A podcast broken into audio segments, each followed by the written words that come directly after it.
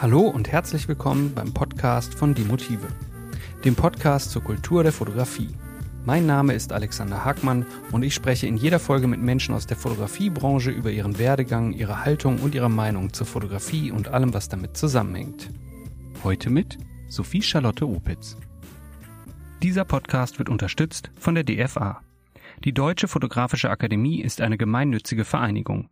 Seit über 100 Jahren diskutiert, zeigt und fördert sie künstlerische Fotografie. Im öffentlichen Dialog sucht sie neue Sichtweisen, abweichende Perspektiven, geistige Offenheit und Widerspruch.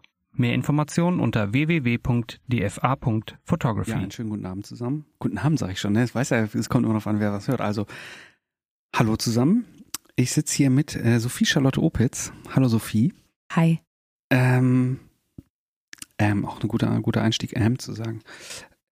Sollte ich eigentlich lieber sagen Dr. Sophie Charlotte Opitz oder ist das zu viel? Das macht's einfach länger. Mm, okay. Ähm, ich stelle dich kurz vor und ähm, dann gucken wir, was passiert. Äh, Sophie Charlotte Opitz ist quasi Kuratorin und Medientheoretikerin, wenn man das so ganz eng zusammenfassen müsste. Äh, du lebst in Stuttgart und arbeitest aktuell in Neu-Ulm. Das hat mit deinem Job zu tun, nämlich du bist die ähm, Sammlungsleiterin der Walter Collection in Neu-Ulm und in New York, aber in New York macht das wahrscheinlich jemand anders, oder? Bist du für beides zuständig? Aktuell ja, aber wir haben den Fokus gerade sowieso auf Neu-Ulm und Wanderausstellungen. Mm, okay.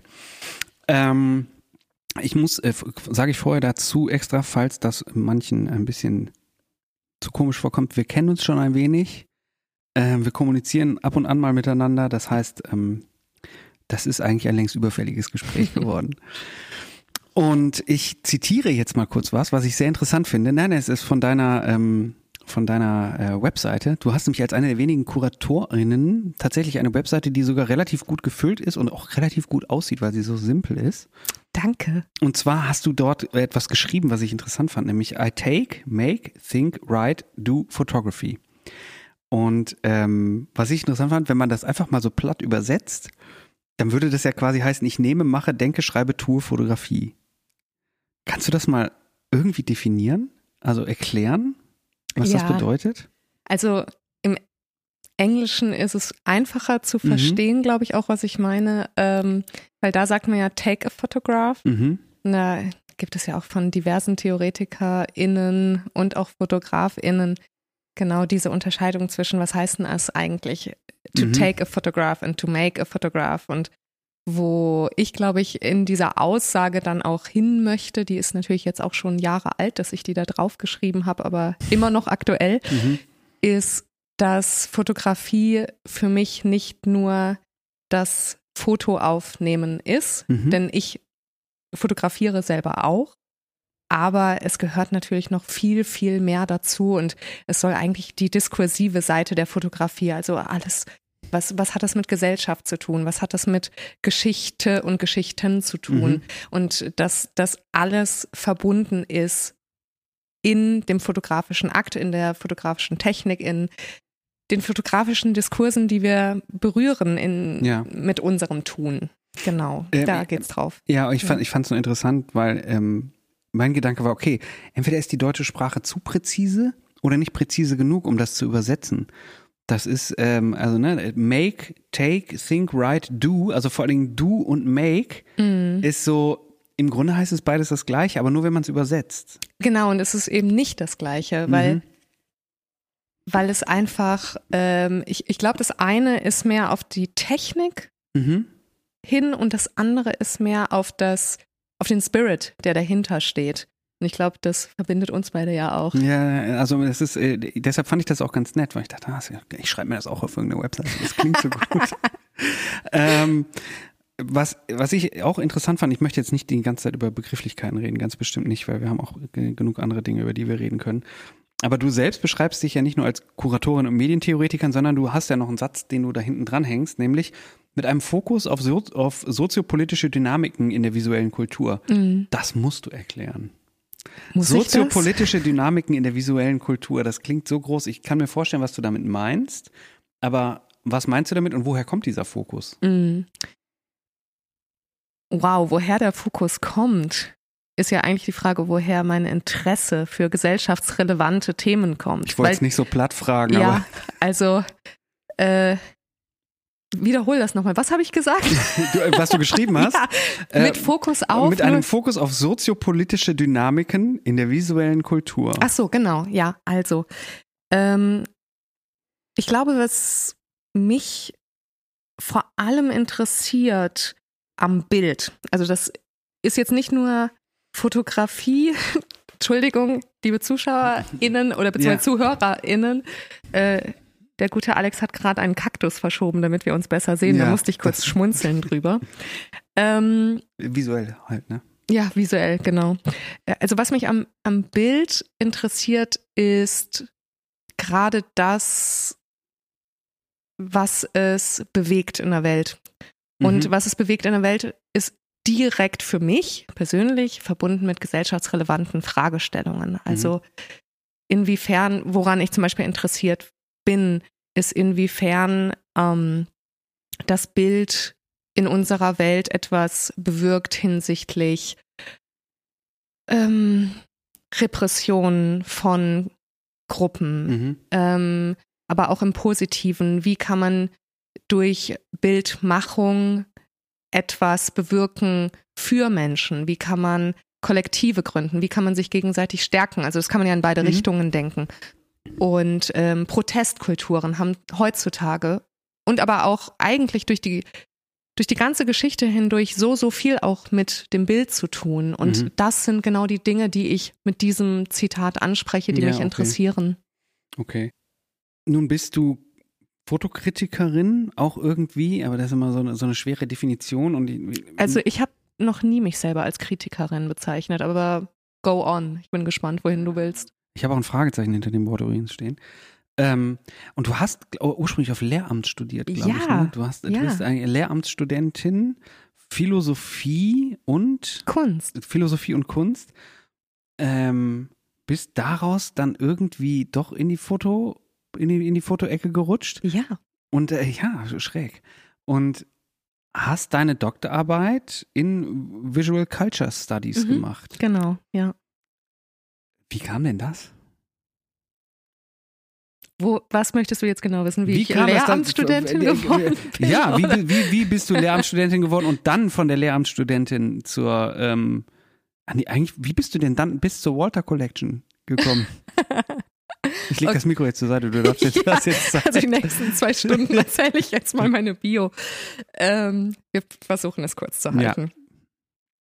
Dass ich Lehramt studiert habe, hat mitunter auch, und ähm, vielleicht kann das der oder die andere oder ein oder andere auch verstehen, ähm, wirklich auch was mit Sicherheit zu tun gehabt, mhm. dass ich im äh, Lehramtsberuf etwas gesehen habe, wo ich wusste, da werde ich auch einen Job finden und da kann ich danach auch Geld verdienen. Und zudem finde ich aber Kunst und Philosophie unglaublich spannend. Und dort, dort wo ich studiert habe in Frankfurt, war es auch wirklich so aufgebaut, dass ich ein ganz normales Magisterstudium äh, gemacht habe mhm. und zusätzlich noch Erziehungswissenschaften hatte. Okay. So, und das heißt, es war für mich eigentlich wie ein Plus-Ding, was mhm. ich neben dem Magister noch obendrauf gemacht habe. So bin ich zum Lehramtsstudium gekommen.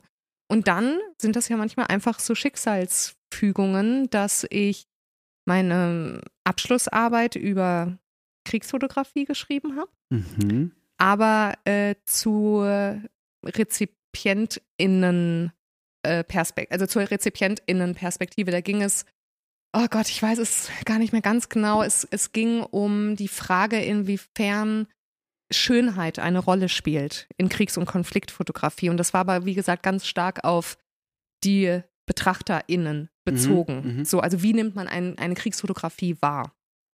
Und darauf aufbauend bin ich dann gefragt worden von einer Professorin, ob ich nicht Lust hätte, dieses Thema weiter auszuarbeiten, ob ich nicht Lust hätte, darüber zu promovieren. Und das ist eigentlich auch dann schon das Ende vom Lied, mhm. weil ich dann in die Wissenschaft gekommen bin. Ich war schon immer interessiert an Fototheorie. Ich habe schon im zweiten Semester meines Studiums zum Kosovo-Krieg und der Kriegsberichterstattung während des Kosovo-Krieges eine Hausarbeit geschrieben. Also das war schon immer, immer etwas, was mich interessiert hat. Und ähm, ja, so, so ist es dann weitergegangen. Okay, aber du bist ja, also man kann das auch einmal kurz sagen, dass ähm, du, deine Doktorarbeit ist dann gemündet in einem Buch, mündete in einem Buch, das nennt sich Bilderregungen, oder? Äh, die Produktionsmechanismen zeitgenössischer Kriegsfotografie. Genau. Äh, erschien 2020 im Jonas Verlag, so Werbung abgehakt. Ähm, da müssen wir jetzt gar nicht äh, lange drüber reden, weil das ja auch ist auch einfach schon drei Jahre her jetzt. Vier, nee, drei fast, oder? Dass du es geschrieben hast? 2020 erschienen, wahrscheinlich 19 dran gearbeitet. Ähm, ich habe da sechs Jahre dran gearbeitet. Natürlich hast du da sechs Jahre dran gearbeitet. Ich, äh, da ich keine Doktorarbeit geschrieben habe im Leben, habe ich keine Ahnung von Umfang. Du hast sechs Jahre dran gearbeitet, das ist viel länger her. So, ähm, was mich viel eher interessiert ist, du schreibst ja auch neben deiner Arbeit ähm, bei der Water Collection auch noch für viele verschiedene mhm. Bücher. Also das heißt, du arbeitest tatsächlich auch als Autorin in diesem Bereich. Und wenn man dann mal guckt, was da so bei ist, das ist jetzt ak aktuell äh, Damian Heinisch, Erde, Feuer, Wind, Wasser. Genau. Äh, dann hast du für das Buch von Tim Rauthat, kommentierte mhm. Biografie für äh, Steidel geschrieben. Ähm, dann hast du äh, ein, ein, Buch Umbruch Bild Erinnerungen ja, habe ich gefunden. Genau, ja. So, ich muss dazu sagen, ich habe die leider natürlich alle nicht, weil ich einfach nicht so viel Geld habe, mir alle Bücher zu kaufen, die ich cool finde. Ähm, wenn wir wenn wir so Themen umreißen würden, sind das diese finde ich dort auch die Sachen, von denen du eben gesprochen hast, das soziopolitische oder ja, was? Ja, absolut. Ja, also was, welchen, welches Schlagwort du noch nicht gesagt hast, was wir noch reinnehmen müssen, ist Erinnerungskultur. Mhm. Dass ich ganz, ganz, ganz, ganz stark interessiert bin an Erinnerungskulturen und äh, die Dynamiken, die mit Fotografie verbunden sind, ähm, wie wir erinnern mit Fotografie. Und ähm, ja, beispielsweise Damians Buch geht um europäische Erinnerungskultur anhand einer, einer Familiengeschichte über vier Generationen. Mhm. Und äh, deswegen ja, also diese Bücher sind definitiv ähm, ein Spiegel von dem, was mich interessiert. Bei Tim Rautert geht das in eine andere Richtung, die mich aber auch sehr interessiert, nämlich dass äh, die Frage, ähm, eigentlich die ontologische Frage, was überhaupt Fotografie ist, und wie sich, da müssen wir bitte jetzt auf gar keinen Fall drauf eingehen. Meinst du, weil Fang nicht an, habe? so zu grinsen, genau. okay, schade.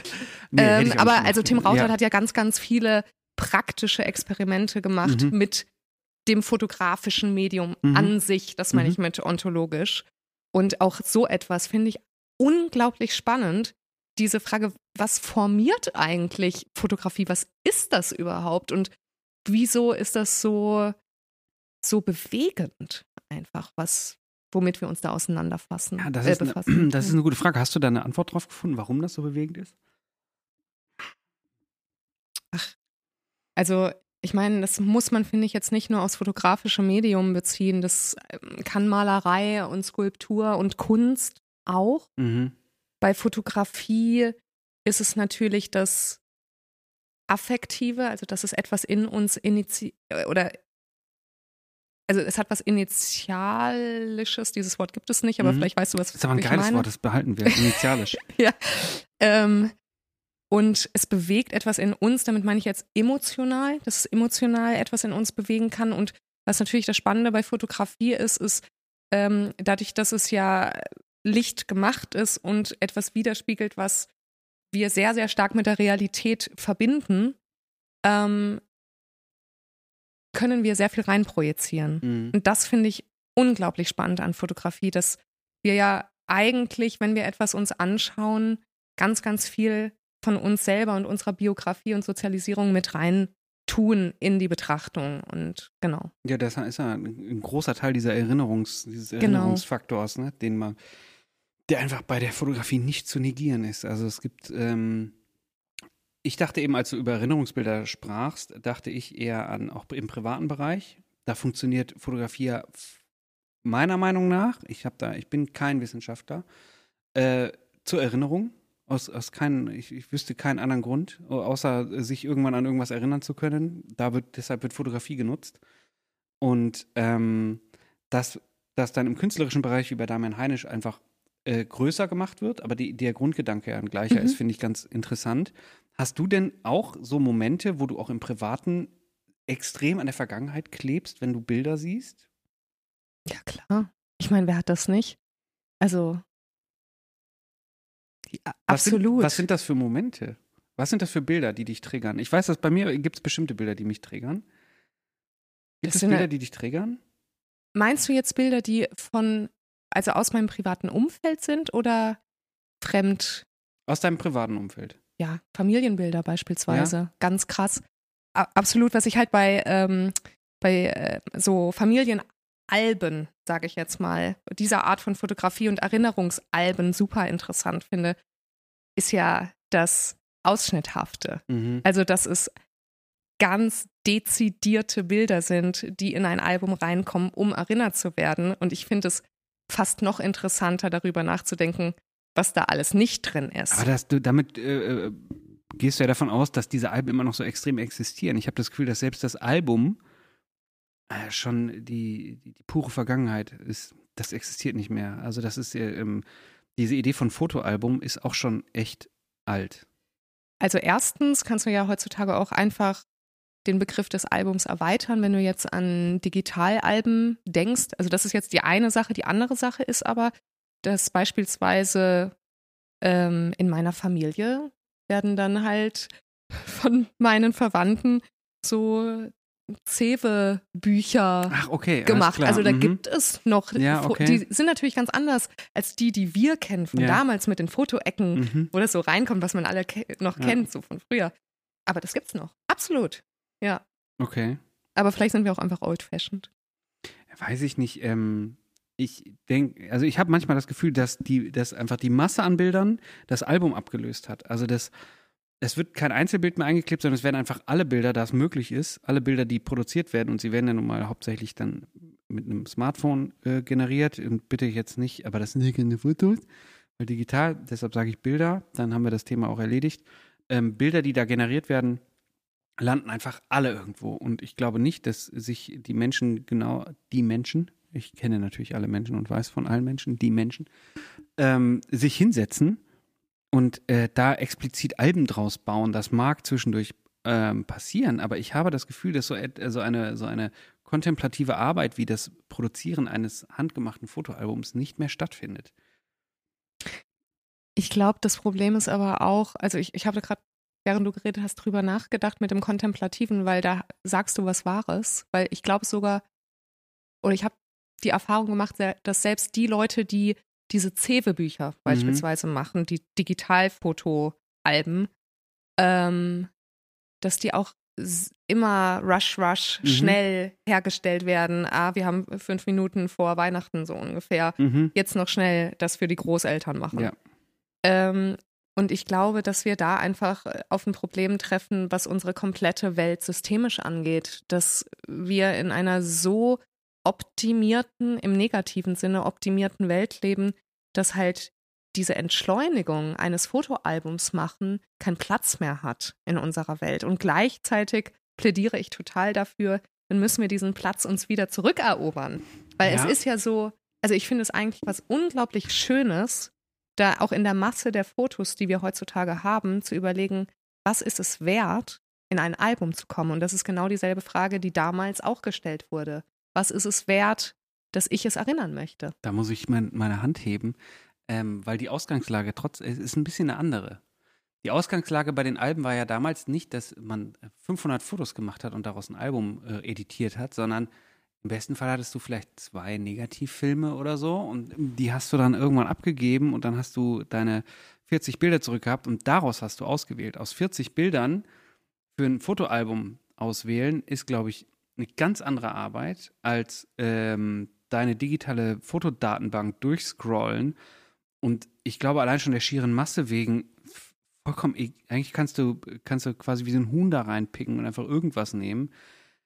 Weil das, die, da ist einfach zu viel. Ich glaube, dass, dass dieses Auswählen einen, einen so großen Raum einnimmt, die, die Zeit, die man damit verbringen müsste, das zu finden, dass im privaten Bereich da nicht mehr viel Wert drauf gelegt wird. Also dass, ähm, dass das einfach gar nicht mehr möglich ist, sich dort reinzuarbeiten. Ja, da stimme ich dir zu. Ich glaube halt, dass unsere Bildgenerierungskultur, also was wir fotografieren, hat sich ja auch so unglaublich gewandelt zu damals. Und wenn ich jetzt damals sage, sagen wir mal 60 Jahre zurück Ja. oder sowas, ja. Ah, 30 Jahre reicht wahrscheinlich auch schon. Ja, wahrscheinlich reicht sogar 30, genau. dass ähm, ich glaube, dass ich behaupten kann, dass kein einziges Foto in meiner Familie von einem Teller mit Essen von oben ist. Mhm. Aber dass das halt etwas ist, was heutzutage gefühlt jeder, der im Restaurant einen schön angerichteten Teller hat, macht. Also nicht, natürlich nicht jeder, aber Ja. du weißt, was Ja, ich ja, meine, ja, worauf klar. ich hinaus will, dass überhaupt die Frage, was ist denn ein Motiv, was ich aufnehme, auch einen ganz anderen, äh, mit einem anderen Zweck verbunden Ja, die ist. Hemmschwelle ist auch ganz, ganz gering, glaube ich. Die Hemmschwelle ist gering, aber die Frage ist ja auch, wofür wird es gemacht? Wenn früher ein Foto gemacht wurde, weil man will es im Nachhinein in ein Album tun, tun ist heute das Ding, wir machen jetzt mal zehn Bilder und eins davon wähle ich aus, um es auf meine Story, die genau 24 Stunden Mhm. läuft, auf Instagram zu stellen. Also die, die Beschleunigung ist präsent. Mhm. Okay, jetzt, ohne jetzt zu sehr in, in die Vergangenheit nur zu schauen. Ne? Wir probieren wir mal die Gegenwart und Zukunft mehr ins Spiel mitzubringen, obwohl ich bei Zukunft immer äh, vorsichtig bin. Prognosen sind so eine Sache, das kann, kann beim Wetter bleiben vielleicht. Ähm, was interessiert dich denn aktuell? Privat, wenn du sagen würdest, ich hätte jetzt zwei Jahre Zeit, mir irgendwas anzugucken, was würdest du dir als nächstes angucken? Welchen, welche Künstlerin würdest du dir angucken? Wo liegt dein, dein persönliches Interesse? Boah, das, du kommst hier mit den Mega-Fragen um die Ecke. Okay, dann warte, mache ich einfacher. Ähm, Nee, nee, nee, lass das ruhig. okay, ich, dann lass ich's. Ich wollte gerade, ich wollte es leichter machen. Okay. Ähm, ich weiß nicht, ob du es leichter machst, wenn du es mehr ein, einchannelst. Mein Interesse liegt thematisch weiterhin bei gesellschaftsrelevanten Fragen. Was ich gerade unglaublich spannend finde, sind Ideologien. Das Mhm. ist einfach was, was ich gerade irgend. Ich mag gerne Dinge, die ich erst einmal nicht verstehe Mhm. und mich damit auseinanderzusetzen. Wieso manche Menschen ähm, Kollektive formieren, die für mich vollkommen fremd sind. Und das hat auch sehr, sehr viel mit äh, Medien, mit Berichterstattung und dementsprechend auch mit Bildern zu tun. Und das ist was, damit beschäftige ich mich aktuell noch nicht Mhm. im, im professionellen, aber das ist auf jeden Fall ein Thema, was ich spannend finde.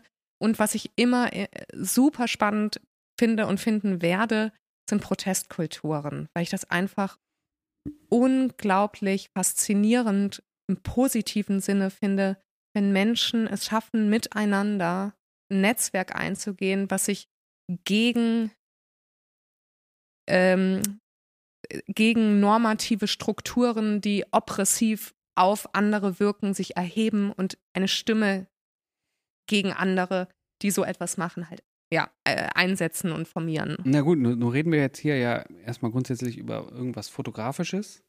Kannst Entschuldigung. Du, kannst du, ne, kannst du ein Beispiel dafür nennen, wo das im Fotografischen Mhm. stattfindet? Oder also ein Beispiel für ein Kollektiv nennen oder irgendwas? Mhm. Also einfach, damit wir, damit ich weiß, wo, was genau du meinst. Ja, aber es ist kein Fotografinnen-Kollektiv, was Mhm. ich jetzt sage, aber eins, was mit Bildern arbeitet, auf jeden Fall, sind zum Beispiel die äh, Matres de Plaza de Mayo in Argentinien, Mhm. die während der Militärdiktatur in Argentinien sehr, sehr viele ihrer Kinder und Enkelkinder verloren haben, da die als Regimegegnerinnen und Gegner eingestuft worden sind und verschwunden sind. Und die sind nie wieder aufgetaucht, diese Kinder von ihnen. Ähm, mitunter gab es auch äh, Zwangsadoptionen, die sind dann an andere Mhm. regimetreue Menschen äh, weitergegeben worden. Und diese Kinder, also das waren dann meistens die Enkelkinder, sind ähm, oftmals auch gar nicht in dem Wissen, dass sie, dass das nicht ihre Eltern sind, Ja, aufgewachsen. Also okay. die waren dann weg Mhm. so. Und diese ähm, Großmütter haben sich zusammengetan und haben ähm, protestiert. Jede Woche sind sie auf die Straße. Das ähm, ist unfassbar über Jahrzehnte gegangen und haben Bilder von ihren Kindern und Enkelkindern hochgehalten und haben diese Bilder immer an diesem Platz, wo sie sich getroffen Mhm. haben, ähm, plakatiert, haben die gezeigt. Also da war ganz stark das fotografische Bild und Erinnerungsbild an die Familie Mhm. im Fokus. Das ist ein Beispiel. Okay, und wa- wa- was genau interessiert dich dann? Äh, Interessiert dich diese ganze Kultur darum, also diese ganze, die ganze Protest oder die Bilder selber? Ah ja, jetzt weiß ich, was du meinst. Vor allem das Drumherum Mhm. Ist das, was mich interessiert. Also was Es geht mir weniger darum, deswegen bin ich auch keine Kunsthistorikerin. Es geht mir weniger darum, das Bild an sich, was es zeigt, zu analysieren, wobei das natürlich manchmal auch wichtig ist und Mhm. ich auch mache. Es geht mir vor allem darum, zu schauen, was drumherum passiert damit Mhm. und wieso es eingesetzt wird. Okay. Ähm, findest du manchmal auch, also gibt es äh, dekorative Bilder, die du einfach so schön findest? Absolut. Ja? es gibt Welche? so viele schöne Bilder. Ja? Ähm, welche? Also, was, was wichtig ist auch bei dekorativen Bildern, ist, dass die in mir immer in irgendeiner Weise, wenn ich es positiv deute, ein Wohlbefinden auslösen. Mhm.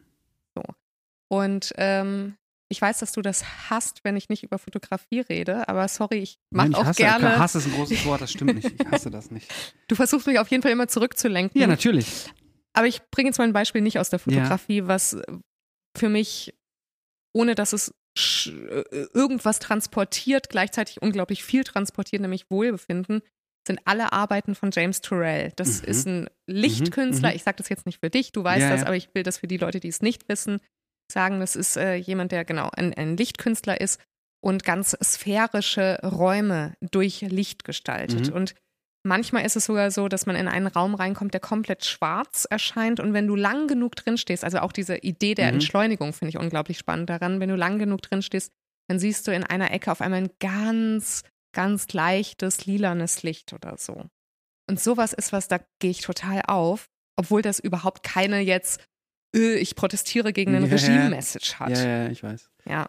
Ne? Also, äh, ja gut, es gibt verschiedene Formen von äh, emotionaler Verknüpfung. Ne? Genau. Also, der, bei dem Regime, da ist es eben das soziopolitische, von Ja. dem du gesprochen hast, und da ist es eine ganz emotion, eine ganz simple und direkte emotionale Erfahrung. Und das ist gar nicht negativ konnotiert, sondern Genau, das richtig. kann man einfach so stehen lassen.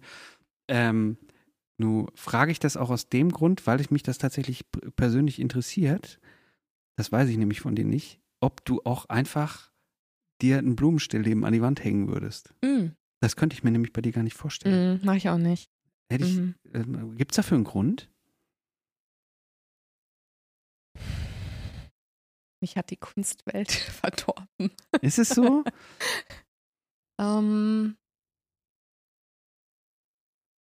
also wenn ich an meine Wände Mhm. denke und da hängt Kunst Mhm.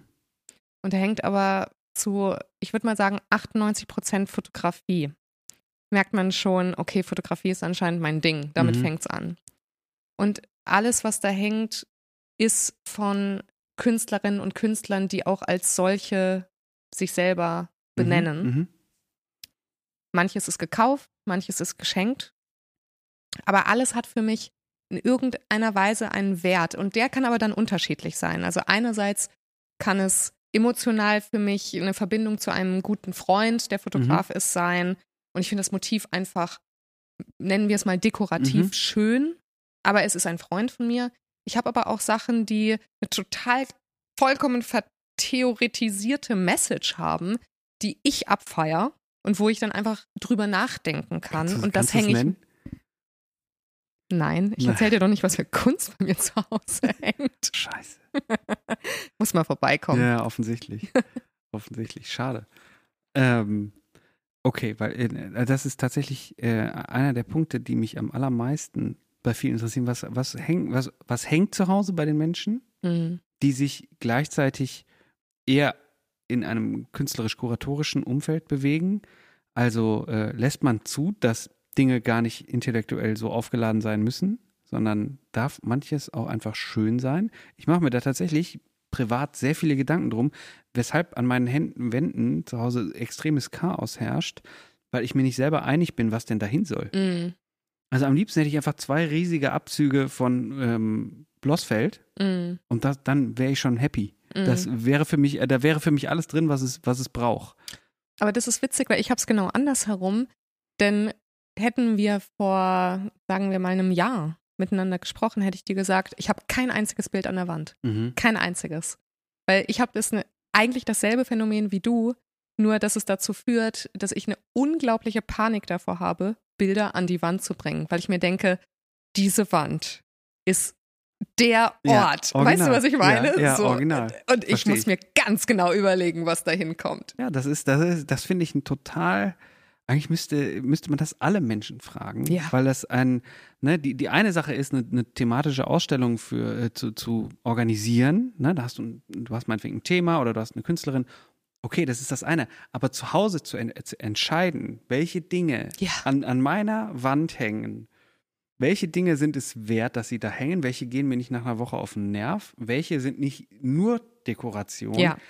das ist eine solche, so eine miese Entscheidung, dass ich die, die bis heute nicht treffen. Und ich, momentan steht ein großer Haufen Bilder einfach auf dem Boden, weil die da nicht. Ja, Das hab ich auch. Das steht Oh einfach Gott. neben dem Bett steht so, stehen so fünf, fünf äh, Rahmen hintereinander. Weil ich sage, wie passen das? Das gehört hier gerade alles nicht hin. Ja. Da muss was anderes sein. Am liebsten hätte ich ein großes Bild, irgend so, irgend so was Dekoratives, ein schönes, großes Stillleben, was mich einfach beruhigt, visuell.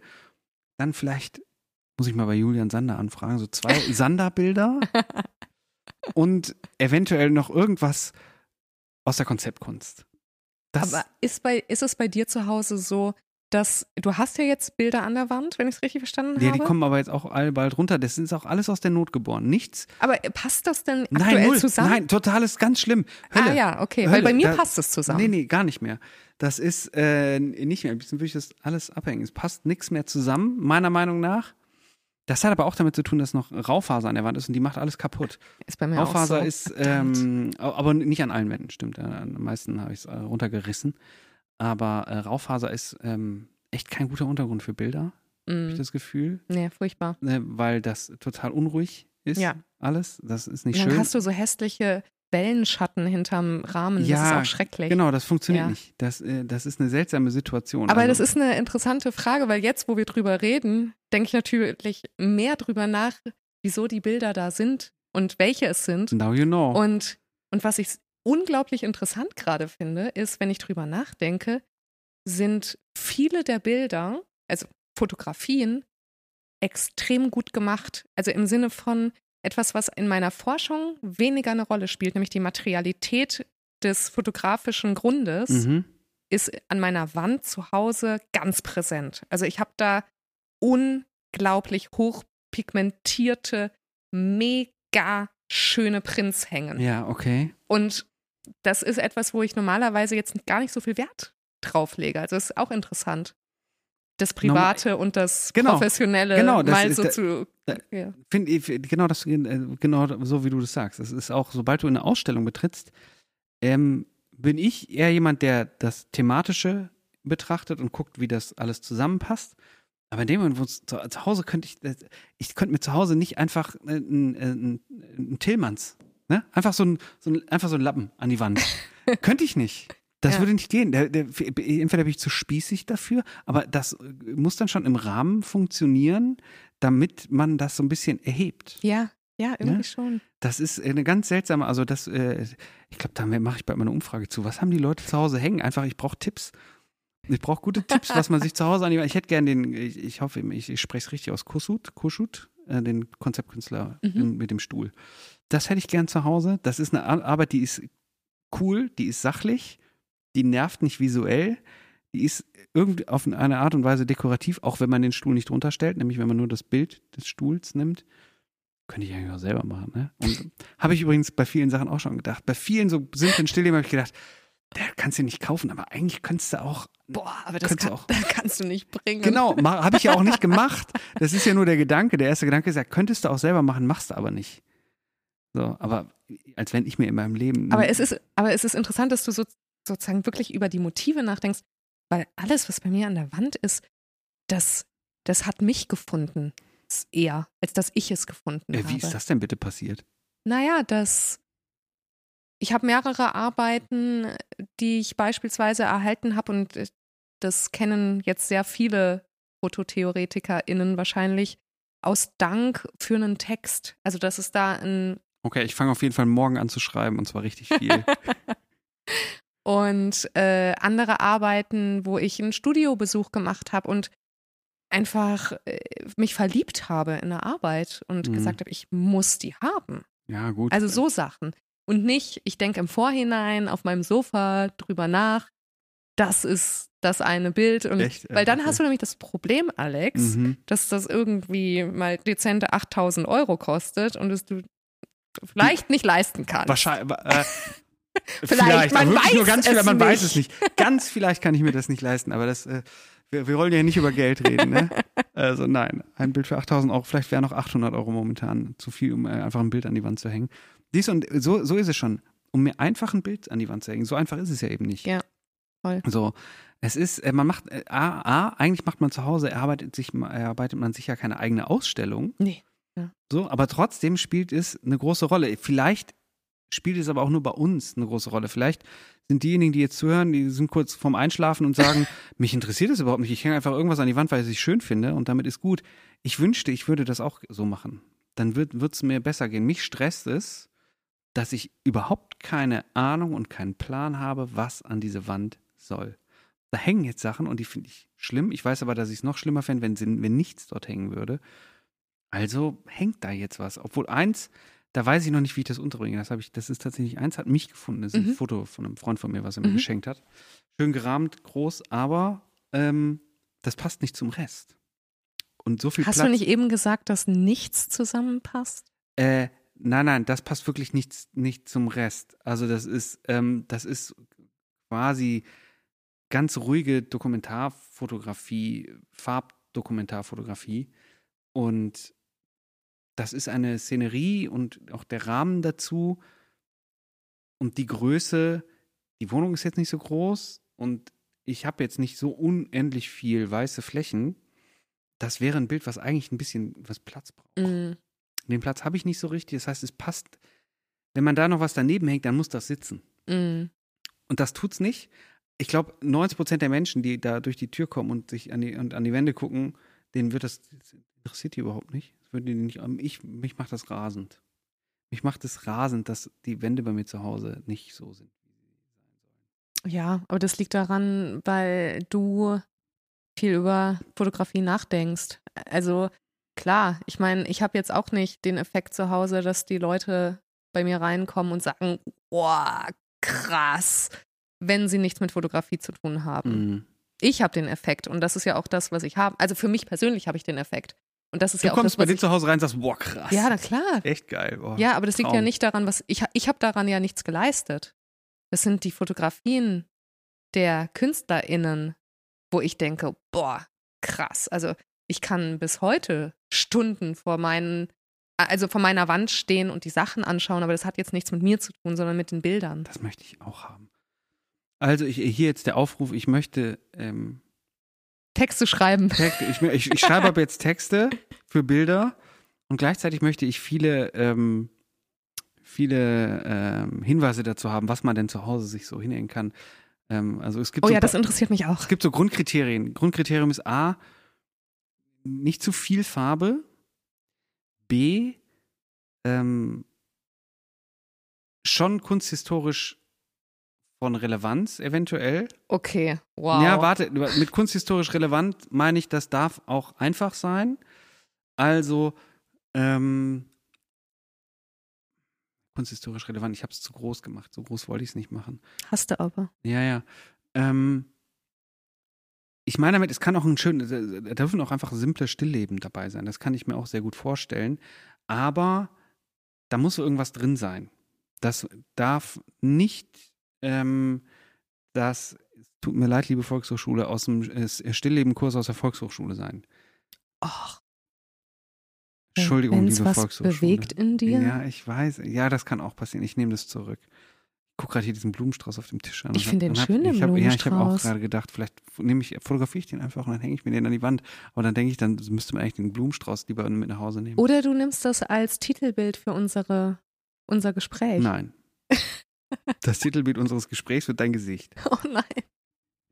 Das äh, ist so und das bleibt so. Kann ich nicht den Blumenstrauß vor mein Gesicht Du kannst auch halten? den Blumenstrauß vor dein Gesicht haben, aber dann wird diese Folge nicht veröffentlicht. Oh, okay.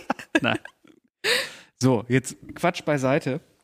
Also, ne, außer du hast zu deinen privaten Bildern zu Hause noch was zu sagen. Ähm, was wir natürlich nicht erwähnt haben oder was ich nicht erwähnt habe, ist, A, wir haben schon mal miteinander gesprochen. Stimmt, du warst ja. schon mal Teil dieses Podcasts, aber nicht alleine, sondern mit Daria Bohner und Katharina Teschner. im Rahmen des Contact-Symposiums, was in Essen stattgefunden hat, 2020. Ja. Verrückt. Ähm, und zu dieser Zeit warst du noch äh, Stipendiatin des äh, Stipendiums für Museumskuratoren der Alfred Krupp von Bohlen und Halbach Stiftung. Mhm. Habe ich aus dem Kopf ausgesagt. Geil. ne? Super. Ähm, was ein, ein, eigentlich ein einzigartiges Stipendium, Stipendienprogramm ist und auch gefühlt 90 Prozent aller Leute, die hier einmal ein Mikro in der Hand hatten in diesem Podcast, äh, sind aus diesem Stipendium hervorgegangen. Alle außer Ingo Taubhorn. Klar, nee, und noch ein paar andere. War auch. das gerade ein Bash Nein, oder überhaupt gar nicht. Überhaupt gar nicht. Der Ingo versteht das. Hallo Ingo.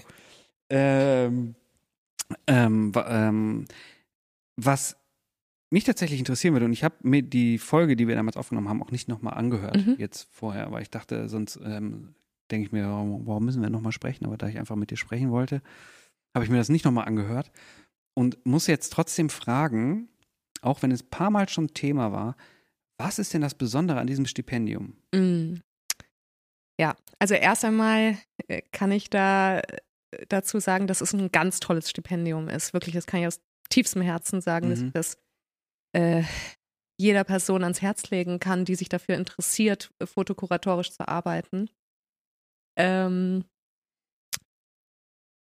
das Besondere daran ist, ist erst einmal die Länge. Es ist zwei Jahre lang. Das ist für ein Stipendium einigermaßen lange. Mhm. Du hast vier Stationen, die du absolvierst. Mhm. Ähm, alle sechs Monate wechselst du das Museum. Es sind tolle Museen, es sind tolle Sammlungen, mit denen du arbeitest. Du arbeitest immer in der fotografischen Abteilung von dem Museum. Ähm, Wie viele? vier, Vier. Ich dachte, genau. es wären drei. Ich glaube, ich hatte mit drei. Nee, es sind vier. Es Mhm, ist okay. zweimal Deutschland, einmal Schweiz, einmal aus, also Ausland im Sinne von, da ist nochmal eine? Wahlstation. Ja, ja, ja, ist schon klar. Das ist eine Wahlstation. ja. Das war nicht diffamierend der Schweiz ja. gegenüber gemeint. Die ist nur fest im Programm.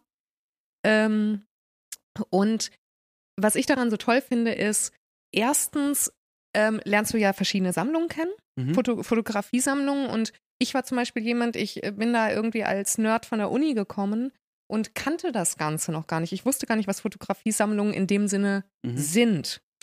Ähm, das heißt, das lernst du kennen. Du arbeitest mit verschiedenen SammlungsleiterInnen zusammen und KuratorInnen. Und was ich persönlich total toll daran fand, war, du lernst natürlich dadurch auch verschiedene Stile der Leute, wie sie mit den Sammlungen umgehen, aber auch wie sie kuratieren, Mhm. kennen. Was einfach unglaublich divers und spannend ist. Und da kannst du dir selber dann auch mal eine Scheibe abschneiden oder Mhm. auch nicht und ne, einfach gucken, wie das so funktioniert. Ähm, und äh, ja, es ist einfach. Also man muss gewillt sein, sehr viel zu reisen und Mhm. sehr, sehr viel ähm, seinen Standort zu wechseln. Und das ist auch mal hart. Aber Wieso? Naja, weil du alle sechs Monate deine neue Heimat aufgibst. Du lebst da ja. Du lebst sechs Monate in einer neuen Stadt und für manche ist das kein Problem. Und ich bin zum Beispiel jemand, der total krass sein Zuhause braucht. Mhm. Und ich kann das auch ehrlich sagen, dass das schon einfach für mich immer wieder ein Bruch war, neu anfangen. Also es ist für jeden so, aber ja. es ist äh, auch nicht nur Zuckerschlecken. Mhm. Ähm, und trotzdem lohnt es sich. Absolut. Also ganz toll. Okay, an welchen Häusern warst du? Ich war, ich mache es jetzt genauso, wie es sozusagen in meiner Mhm. Reihenfolge war. Ich war im Fotomuseum Winterthur in der Schweiz. Ich war am Münchner Stadtmuseum in der fotografischen Sammlung. Ich war am Museum Volkwang in Essen und ich war im Victoria and Albert Museum in London. Wow. Ja. Kannst du irgendwas erzählen, was du davon mitgenommen hast? Oi. Naja, ich habe es ja gerade eigentlich schon gesagt, was ich da mitgenommen habe an Skills oder ja, ja, oder aber, Erfahrungen. Äh, irgendwas, irgendwas äh, Konkretes. was Konkretes. Kannst also, du, äh, also sagen wir mal, dass du vielleicht irgendwas dort ähm, erlebt hast oder so, wo du hinterher sagst, krass, okay, hätte ich nicht erwartet oder war wirklich neu.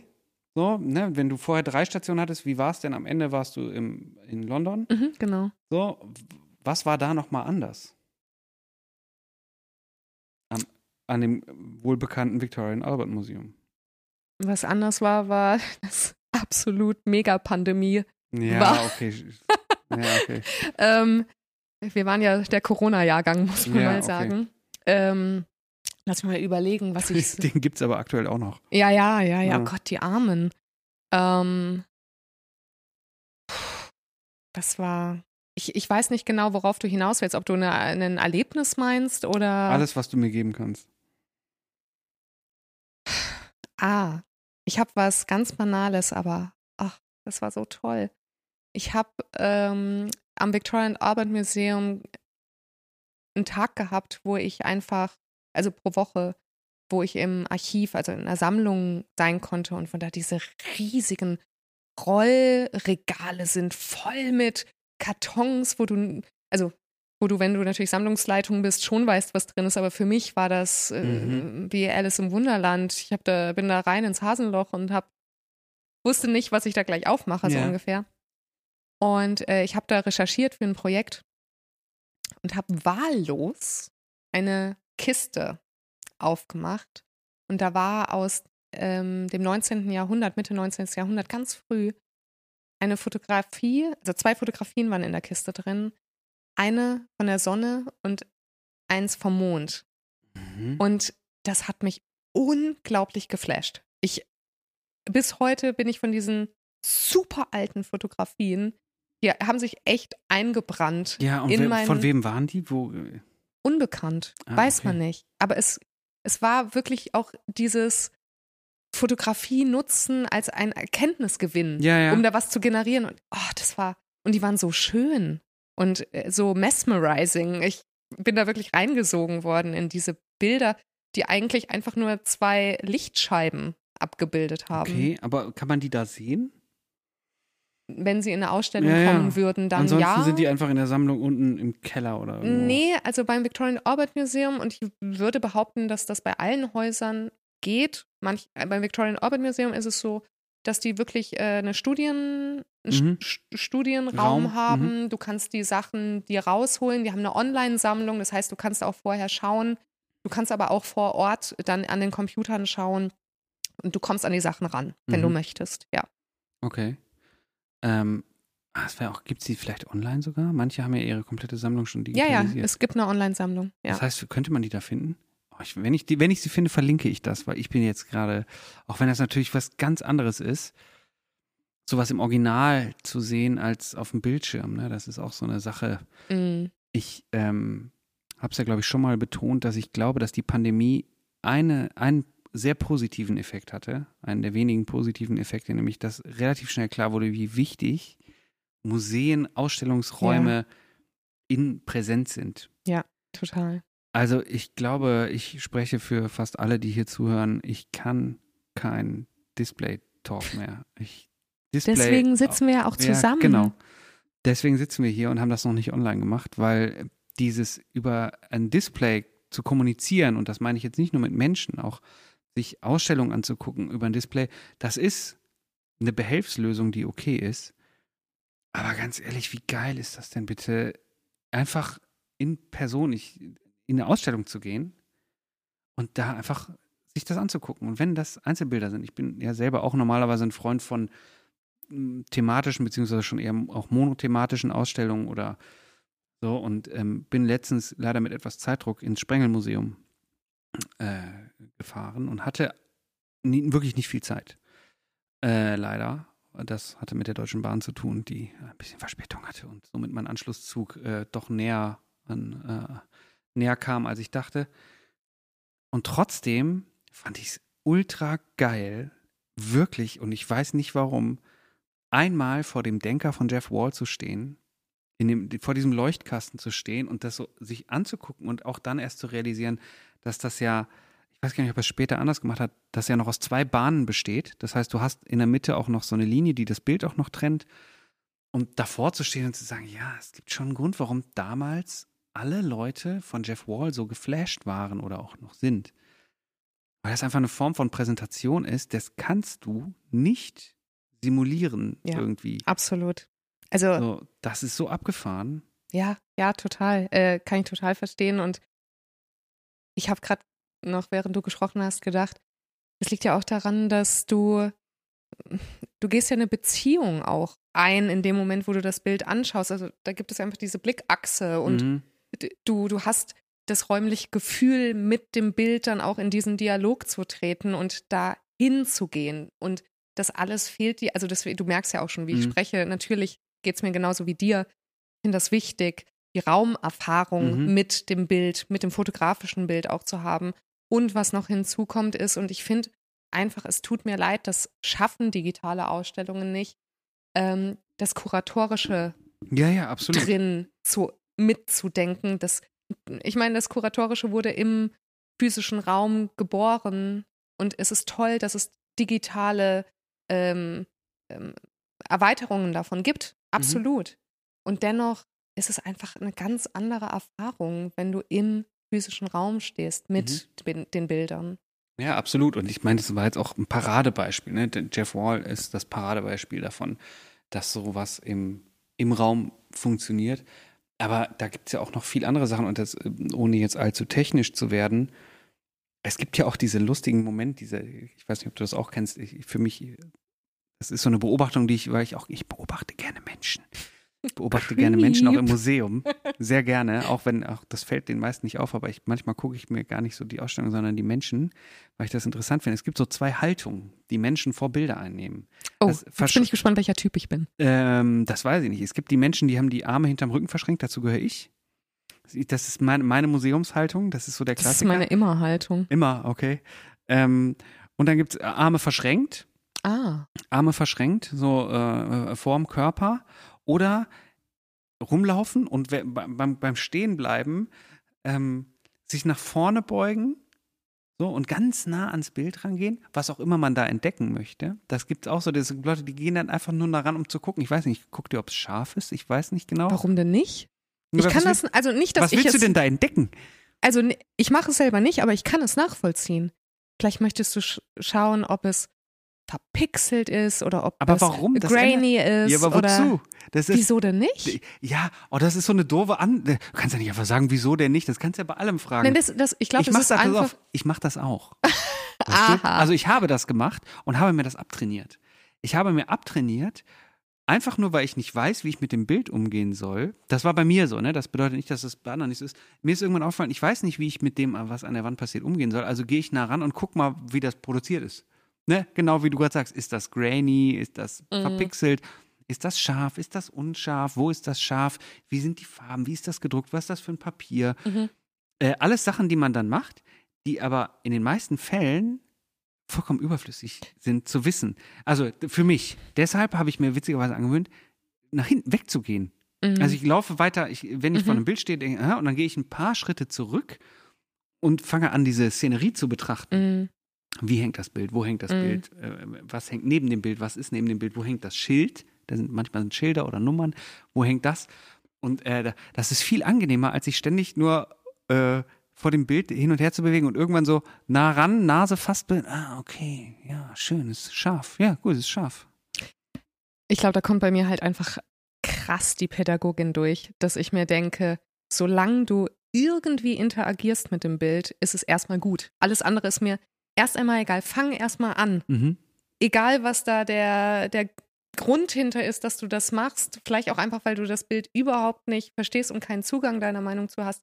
Solange du erstmal damit interagierst, ist es gut. Aber ähm, ich habe da sogar witzigerweise drüber geforscht in meinem Buch, diese Idee von Fern- und Nahbetrachtung. Und Mhm. es gibt KünstlerInnen, die das in der Art, wie sie fotografieren, mit ein, also hineindenken, Mhm. dass das Bild sowohl von nahem als auch fernen funktioniert. Also es, es gibt manche, äh, ich habe einen Fotograf gerade im Kopf, darf ich den Namen nennen? Ja, klar. Shai Kremer, der äh, die äh, 13 Jahre nach dem World Trade Center Einsturz dokumentiert hat, die Baustelle und der kaleidoskopisch-artige Fotografien hergestellt, also so Mhm. Überlanderlagerungen dieser Construction Site gemacht hat. Und die Arbeiten sind von, von der Fernbetrachtung her, sehen wie ein Kaleidoskop aus, ähm, wunderschön, also ästhetisch extrem schön. Und wenn man nah dran geht an das Bild, dann siehst du auf einmal da Bauarbeiter drin und so weiter. Aber ist das nicht auch einfach nur so ein simples, einfaches Spiel aus nah und fern? Ist das nicht so, haha, wenn du weiter weg gehst, siehst du was anderes, als wenn du näher dran bist? Nee, finde ich nicht, weil es, weil es auch diese ganze Frage von was ist Schönheit und was definiert Schönheit und wie setzt sich die zusammen, eigentlich vollkommen dekonstruiert. Also ich finde die Idee dahinter, dass man sagt, ich möchte, dass die BetrachterInnen meiner Bilder sich bewegen, auch unglaublich spannend, weil es einfach dieses ist, okay, ähm, wie, wie kann ich aktivieren? Also diese Idee der Aktivierung durch Mhm. Fotografie, die kann ja ganz unterschiedlich, die kann geistig sein, aber die kann halt auch physisch sein. Und das finde ich spannend. Ja. Und gerade auch bei sowas wie Jeff Wall denke ich mir, hey, ganz ehrlich, vor zehn Jahren, naja, vielleicht nicht vor zehn, aber vor 15 Jahren wäre ich auf jeden Fall jemand gewesen, der nach ganz vorne geht und auch guckt, wie ist denn dieser Leuchtkasten überhaupt gebaut. Weil es einfach spannend ist. Ja, das ist na- natürlich. Ich habe doch auch, ich, ne, deshalb sage ich auch, das ist keine Kritik. Ich mache das, ich habe das ja selber lange gemacht. Ich habe mir das nur probiert abzutrainieren, weil ähm, ich bei, bei mir selber gemerkt habe, dass ich es nur dann mache, wenn ich mit dem Bild nicht weiterkomme. Mm, ja. So, das ist so, so eine so eine Handlung, wie, wie so eine Übersprungshandlung. So, hm, ich komme hier nicht weiter. Äh, Ich gehe mal nah ran und guck mal, wie es gemacht ist. Aber kommst du heutzutage mit jedem Bild klar? Also im Sinne von, hast du, Nee, meine andere, die andere Übersprungshandlung, die ich jetzt mache, ist ja weiter weggehen. das, ist das ist ja eigentlich das Gegenteil. weil, ne? weil ich würde nicht behaupten, dass ich zu jedem Bild einen Zugang habe. Nee.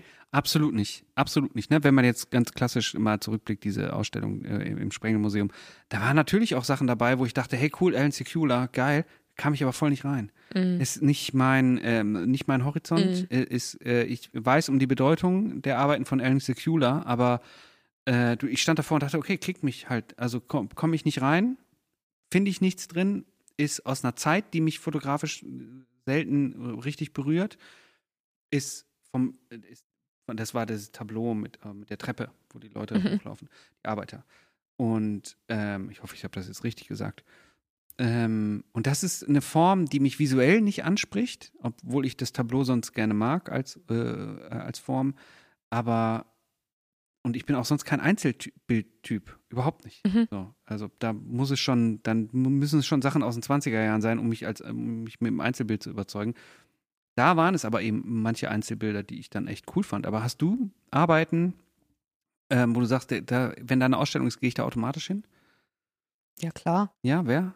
Gibt's was, wo du sagst, geil, würde ich mir immer angucken? Dwayne Hansen. Ja? Aber das ist kein Fotograf, tut mir leid. Äh, Jetzt bin ich schon wieder ab. Lass, lass mal kurz überlegen. Ganz ehrlich, so Blockbuster-Ausstellungen finde ich auch total witzig. Äh, Gehe ich auch mal hin. Also Ja? mit Blockbuster meine ich sowas Gurski. wie. Ja, Gurski, genau. Oder Jeff Wall. Einfach Ja, aber ich, also, okay. dicke, ist fette Bilder. jetzt, Ja, Oder Thomas Demand oder Mhm. so. Das, das finde ich schon irgendwie interessant. Why not? Es muss nicht für mich immer hyperintellektuell nee, sein. nee, das können die Arbeiten übrigens trotzdem sein. Ne? genau, Auch- sie können ja, genau, absolut, klar. Das ist ja äh, nur, nur weil es, ne, das ist äh, nur weil da, weil es eine Blockbuster-Ausstellung ist, bedeutet das ja noch lange nicht, dass es definitiv deswegen auch stumpf ist. Ähm, manchmal habe ich sogar das Gefühl, dass die kleinen, hoch überintellektualisi- intellektualisierten ähm, Ausstellungen äh, stumpfer sind, als sie das gerne hätten, weil sie nämlich nur darauf pochen, besonders intellektuell zu sein. Das Mhm. äh, ist dann alles, was übrig bleibt. Aber das äh, bleibt mal muss ja jeder jetzt selber rausfinden. Ähm, das, äh, hast du so eine Ausstellung, wo du sagst, wow, ich habe eine Ausstellung, die ich, äh, wo ich mir immer wünsche, die könnte ich würde ich jedes Jahr einmal reingehen. Gibt's bestimmt, aber da muss ich ja jetzt ganz schön in mein mentales Okay, Archiv du gräbst gehen. und ich sag schnell, Jill, Ah, ne, ich weiß Ja? es, ich weiß es. Aber jetzt kannst erstmal du sagen. äh, Gillian Wearing. Gillian Wearing habe ich gesehen äh, in Düsseldorf. Ich weiß nicht, ob es K20, ich komme immer durcheinander, K20, 21, 125, who knows. Äh, ich wusste vorher ungefähr, wer Gillian Wearing ist. Ich wusste Turner-Preis gewonnen. That's it. Ich kam, bin durch diese Ausstellung und ich war komplett, ich, was ist denn hier los? Ah, Wahnsinn. Ja? Absolut geil. Beste Künstlerin der Welt. Ah, cool.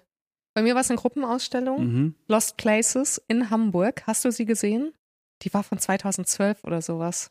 Kann sein, dass da, da war ich ja noch nicht offiziell. Ach so, da warst du noch nicht in Hamburg. Also Lost Places und ich habe jetzt peinlicherweise, aber du kannst es mir direkt sagen, das Museum, das was am äh, Hauptbahnhof, MKG. MKG, genau. Wahrscheinlich MKG. Ja. Ach, Äh, MKG oder äh, andere Seite Hauptbahnhof ist Kunsthalle. nee, MKG war es. Ja, okay.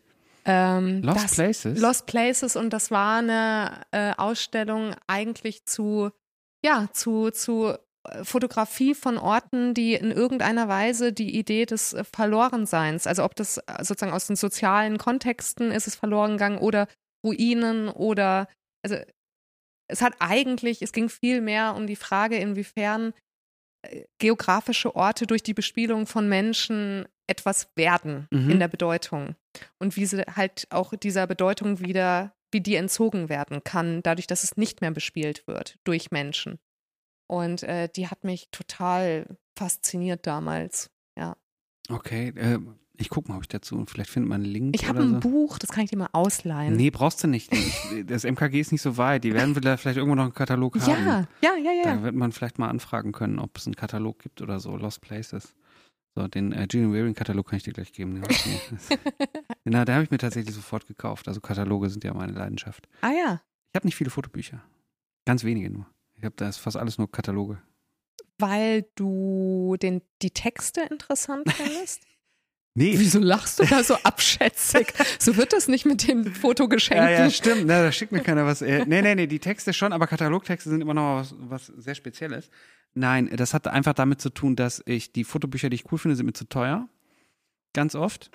So, und die Kataloge bewegen sich alle immer in einem, in einem, in einem Preisrahmen, der mir, der mir mit meinen geringen finanziellen Möglichkeiten ähm, doch die Tür Mhm. öffnet, äh, da zuzugreifen. Und das ist, da hat dann meistens einfach damit zu tun, wenn ich eine gute Ausstellung gesehen habe, dann irgendwie, ne, da sind wir wieder beim Anfang bei der Erinnerung, dann will ich das irgendwie mitnehmen Mhm. und auch nicht vergessen.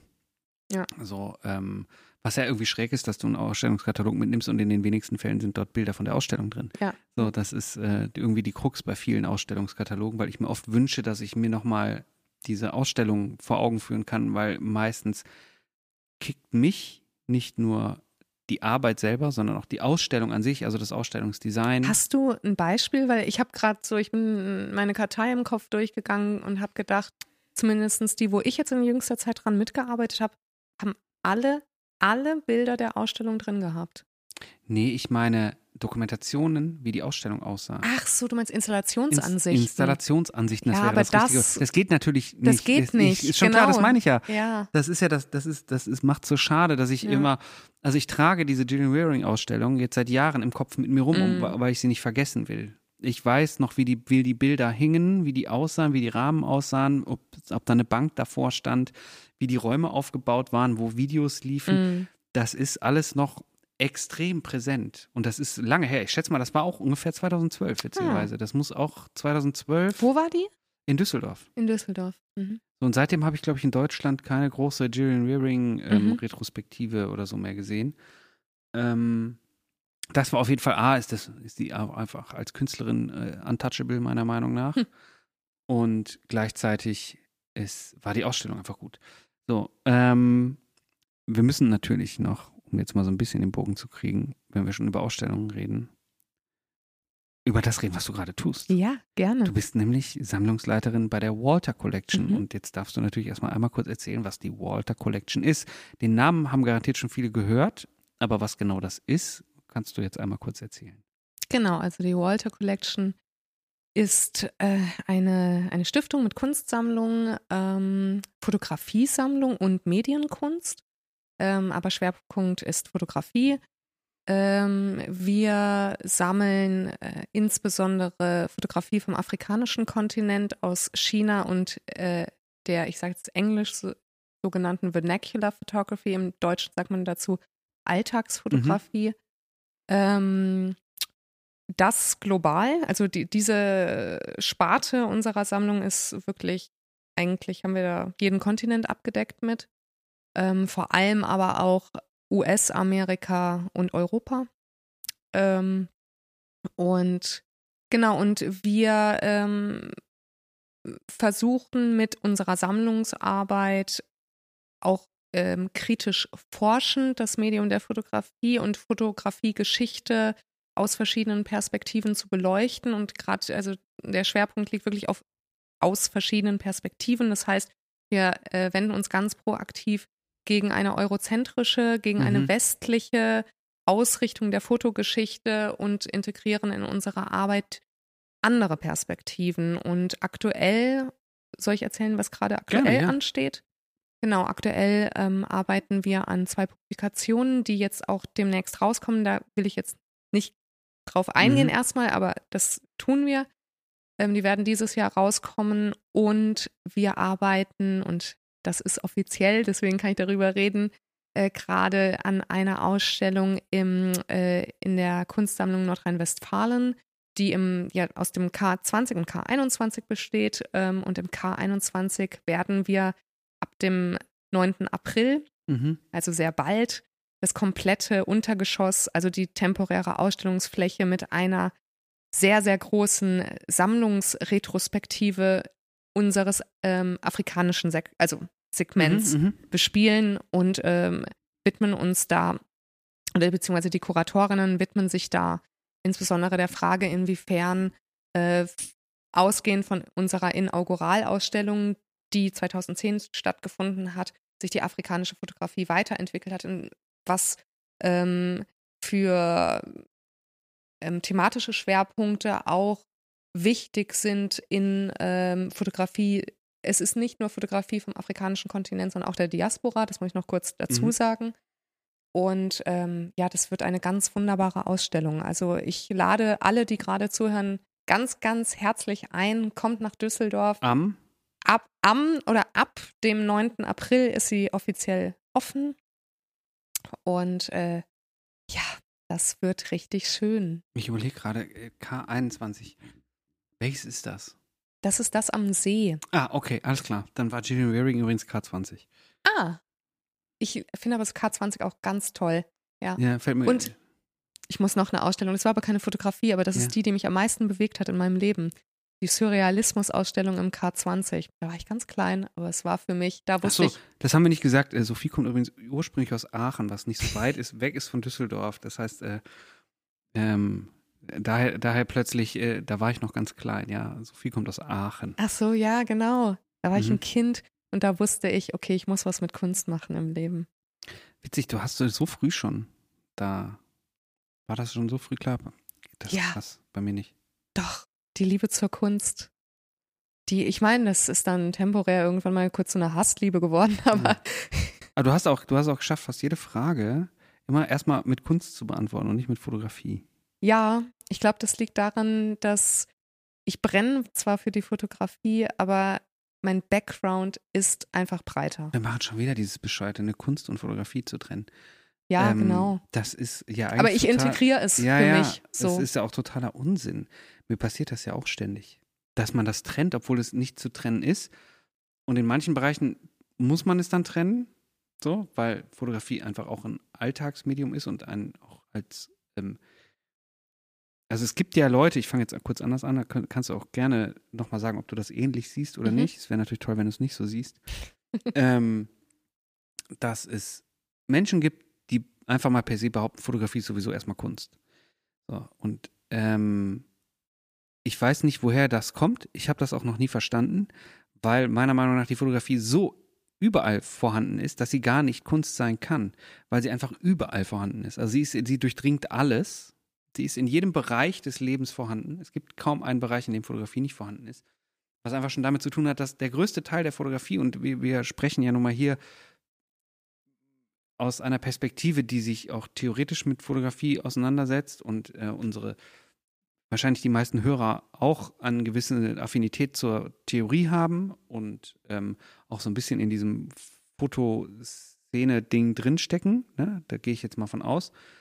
Ähm, und gleichzeitig sollten wir uns, glaube ich, immer bewusst machen, dass der größte Teil an Fotografie nicht in diesem Sem- Segment stattfindet, sondern entweder im privaten oder im Bereich der Werbung. Mhm. Und da wird, es tut mir herzlich leid, auch wenn manche Werbefotos von vor 30 Jahren irgendwann in einem Museum landen, ist das meiner Meinung nach noch weit weg von Kunst, weil die Motivation eine andere war. Was sagen Sie denn dazu? Ich finde die Frage erst einmal obsolet, um das mal so direkt über, vom Tisch zu hauen. Mhm.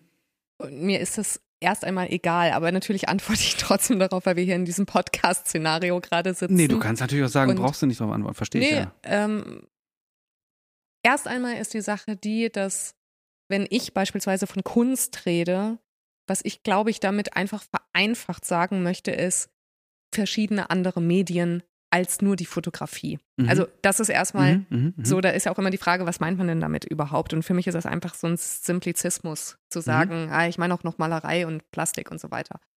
Ähm, aber ich habe gerade gedacht, als du das gesagt hast, das ist ja noch viel mehr. Also erstens finde ich, dass es nicht das eine schließt das andere aus. Fotografie kann Kunst sein, Fotografie kann auch keine Kunst sein. Das habe ich ja So. nicht bestritten.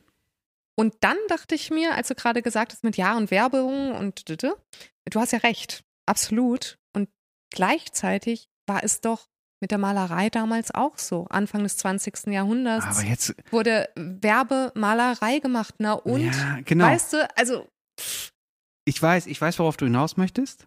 Verstehe ich auch. Ich finde aber äh, allein, da, da müssen wir schon gar nicht drüber reden. Das ist ja gar nicht, genau, finde ich nämlich das auch. ist, das ist gar nicht Thema. Mir ging es eher darum, ich, eigentlich habe ich zu den Leuten gesprochen, gerade gar nicht zu dir, sondern eher zu den Leuten gesprochen, die gerne sagen, entweder ist, nee, Fotografie ist keine Kunst, oder die, die so ganz dogmatisch sagen, alle Fotografie ist Kunst, was für mich gleichbedeutend ist mit, es ist sowieso dann alles Kunst, Mhm. weil Fotografie ist, durchdringt alles, so, Mhm. da kommen wir nicht mehr drum herum. Und ähm, zu sagen, dass auch ähm, Malerei früher Auftragsfotografie war, würde jetzt erstmal bedeuten, dass man der, die Malerei immer dieser Foto, der Fotografie gegenüberstellt. Auch das finde ich schon schwierig. ja, ja, ja, ja, Ne, diese Diskussion, äh, es gibt die Malerei und es gibt die Fotografie. Mhm. Aha, aha, ja, die Malerei war ja auch mal Auftragsmalerei und das sind dann ja auch, äh, ist dann ja auch Kunst geworden. Äh, wieso eigentlich? Für mich ist das auch nicht immer gegeben.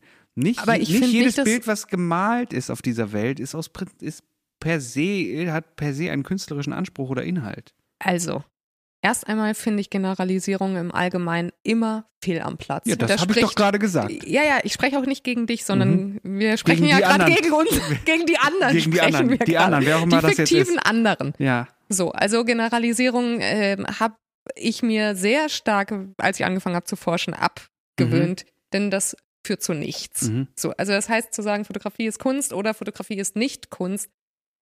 Pff, also sorry, so da braucht man dann halt auch nicht weiterzureden, weil da die Leute diskutieren, also wenn es die geben soll, wie du behauptest, äh, Alex nickt, ähm, gut, braucht man ja eigentlich dann nicht mehr weiter zu diskutieren. Weiß ich nicht. So. Manchmal ist so eine Diskussion auch einfach witzig. Ja, aber das Schöne ist ja, äh, die schweigen ja gerade.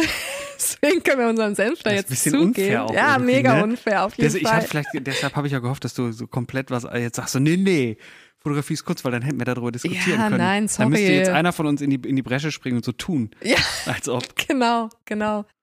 Ähm, aber was ich gerade dachte, was interessant ist, ist, du hast das chronologisch gesagt. Du hast gesagt, erst war es das, dann ist es zu dem geworden. Hab ich, in, in welchem Bereich habe ich das gesagt? In Malerei. Du hast gesagt, erst war es, wurde es, äh, war es Hab ich- hab ich das Auftragsmalerei gesagt? und dann ist es zur Kunst oh, geworden. nagel mich nicht drauf fest, dass ich das auch ge- Und so das gemeint hast habe. du gesagt und Ja. das hast du gemeint. Ja, das kann sein.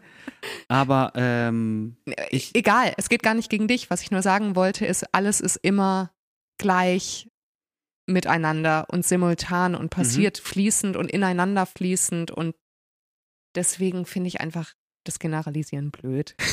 Ja, nein, ich ja, na, natürlich, das war ja auch der Grund, warum ich damit überhaupt angefangen habe, weil mich dieses Generalisieren äh, so ein bisschen oft so ein bisschen ärgert. Und ich denke, nee, das stimmt nicht. Und ich ja auch öfter schon gesagt habe, dass ich auch aufgrund dessen sowas wie Roland Barths Helle Kammer so ein bisschen zwiespältig sehe, Mhm. weil, äh, äh, weil das in einem bestimmten Bereich stattfindet. Mhm. Alles, was er dort sagt, äh, es geht fast nur um private Bilder. Und ich habe das jetzt nicht vor einer Woche gelesen, sondern das ist lange her. Es Mhm. ich, shame on me, wenn ich da was über, überlesen oder vergessen habe. Ähm, und dass es dann gleichzeitig ein Buch geworden ist, was so viel zitiert wurde, Mhm. so en masse. Und ich gleichzeitig immer dachte, ja, aber es ist dann doch unpräzise, wenn man, wenn, wenn jemand sagt, die Fotografie ist so und so, weil Roland Barth das so und so gesagt hat. Und das ist der, immer für mich der Punkt gewesen, wo ich dachte, oh, das ist so undifferenziert. Mhm. so gnadenlos undifferenziert. Ich- ich tue aber Roland Barth wahrscheinlich gerade un.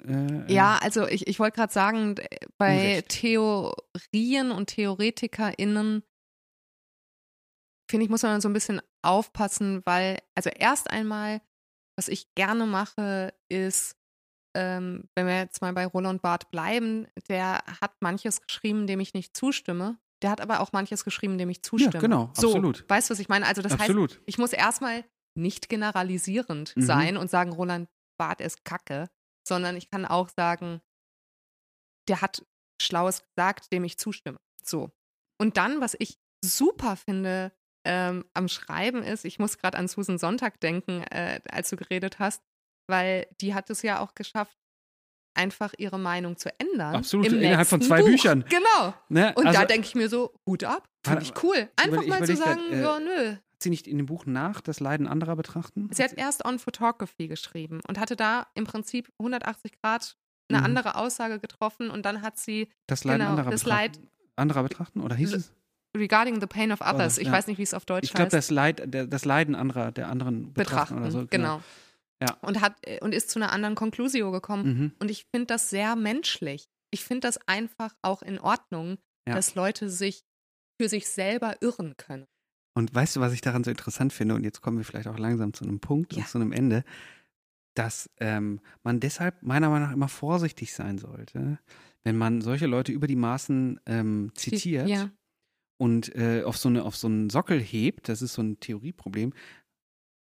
Weiß nicht, wie es dir geht. Ich habe immer das Gefühl, wenn ich ähm, etwas von irgendwem lese, der über irgendwas schreibt, dann denke ich mir so, ja, aber sind das jetzt deine Gedanken? Oder hast du dir einfach nur die Gedanken von anderen Leuten geholt und die nochmal in deinen Worten wiederholt? Oder ist das jetzt wirklich, kommt das von dir und du hast da neuen oder anderen Gedanken zu? Das ist so ein Feeling, was ich oft habe. Und wenn ich dann merke, eigentlich hast du dich nur in der Kunst- und Theoriegeschichte bedient und hast das mit eigenen Worten nochmal so ein bisschen umge, umgewurschtelt, dann denke ich so, ah, wie überflüssig. Wie viel, wie, wie viel Zeitverschwendung. Also kein Gedanke ist ja originär in dem Sinne, weil Meine schon. Natürlich. natürlich äh, bringen wir unser Wissen mit, wenn wir Ja. weiterdenken. Aber das, also für mich ist das in Ordnung. Ich weiß zwar, was du meinst und was für eine Art von dann Theoriegeschwurbel du meinst. Ähm, ich finde aber irgendwo auch, Aber das Wort Geschwurbel, das ist echt böse, ne? Aber das ist stimmt. ich habe es aber nicht gegen eine Person Ja, gesagt. Ja, ja, das Ähm, aber es gibt ja sogar dazu Theorien und da bin ich auch eine ganz, äh, ganz äh, starke Verfechterin von, dass man ja auch etwas, was schon existiert, neu deuten kann. Mhm. Und dass man einfach aus der heutigen Perspektive, aus dem heutigen Weltgeschehen, was weiter ist als damals, als etwas geschrieben wurde, man das auch nehmen kann, anerkennen kann in dem historischen Kontext und trotzdem neu für sich definieren kann. Und Mhm. das ist zum Beispiel dann ein Lösungsansatz, wie man damit Mhm. umgehen könnte. Okay. Na gut. Okay, ciao. nee, nicht so schnell, aber ja, das ist, äh, ne, um das jetzt äh, mit einem Beispiel abzuschließen. Ich fand, dass die Idee des Punktums, wenn wir jetzt bei Bart bleiben, auch wenn der einen langen Bart hat, langsam wirklich, ähm, fand ich immer interessant. Ich Ja. bin nie richtig reingekommen. Ich fand aber die Idee interessant und fand es Mhm. cool, dass er sich das ausgedacht hat. Das hat mir imponiert, weil ich dachte, das ist ein originärer Gedanke. Ja. So, das macht das Ganze so ein bisschen aus. Und ähm, gleichzeitig dachte ich immer, cooler Gedanke, aber greift nicht immer. Und das war, äh, das, das kann ein guter Gedanke sein, der muss aber nicht immer funktionieren. Aber das ist, glaube ich, ein Problem ähm, von, von Theorien, die catchy sind. Weil der, das ist ja eine catchy Theo. Theorie, wo man sich so denkt, mega. Ja, Damit kann, cool, damit Ja. kann ich was anfangen. Ist Ja. easy going. Ja, genau. So. Ähm, und, und deswegen zieht es und deswegen ist es auch heutzutage noch so präsent. Und ich finde es auch eine unglaublich spannende Idee, die er Mhm. da irgendwie vollbracht hat, herauszuholen. Und gleichzeitig aber ist es einfach leider so, die Welt ist komplex und man kann es nicht so runterbrechen. Mhm. Also klar kann man da dann diskutieren, aber äh, man möge mir die Theorie zeigen, die es schafft, Absolut über die Jahre immer, immer zu Genau, stehen. Ja, ja, ja. genau. Okay. Ähm, äh, Sophie? Ja. Vielen herzlichen Dank. Wir Danke stoßen dir. jetzt noch an ja, und äh, trinken noch ohne Mikro äh, ein Stück Wein zusammen. perfekt, da freue ich mich drauf. Danke dir. Danke dir.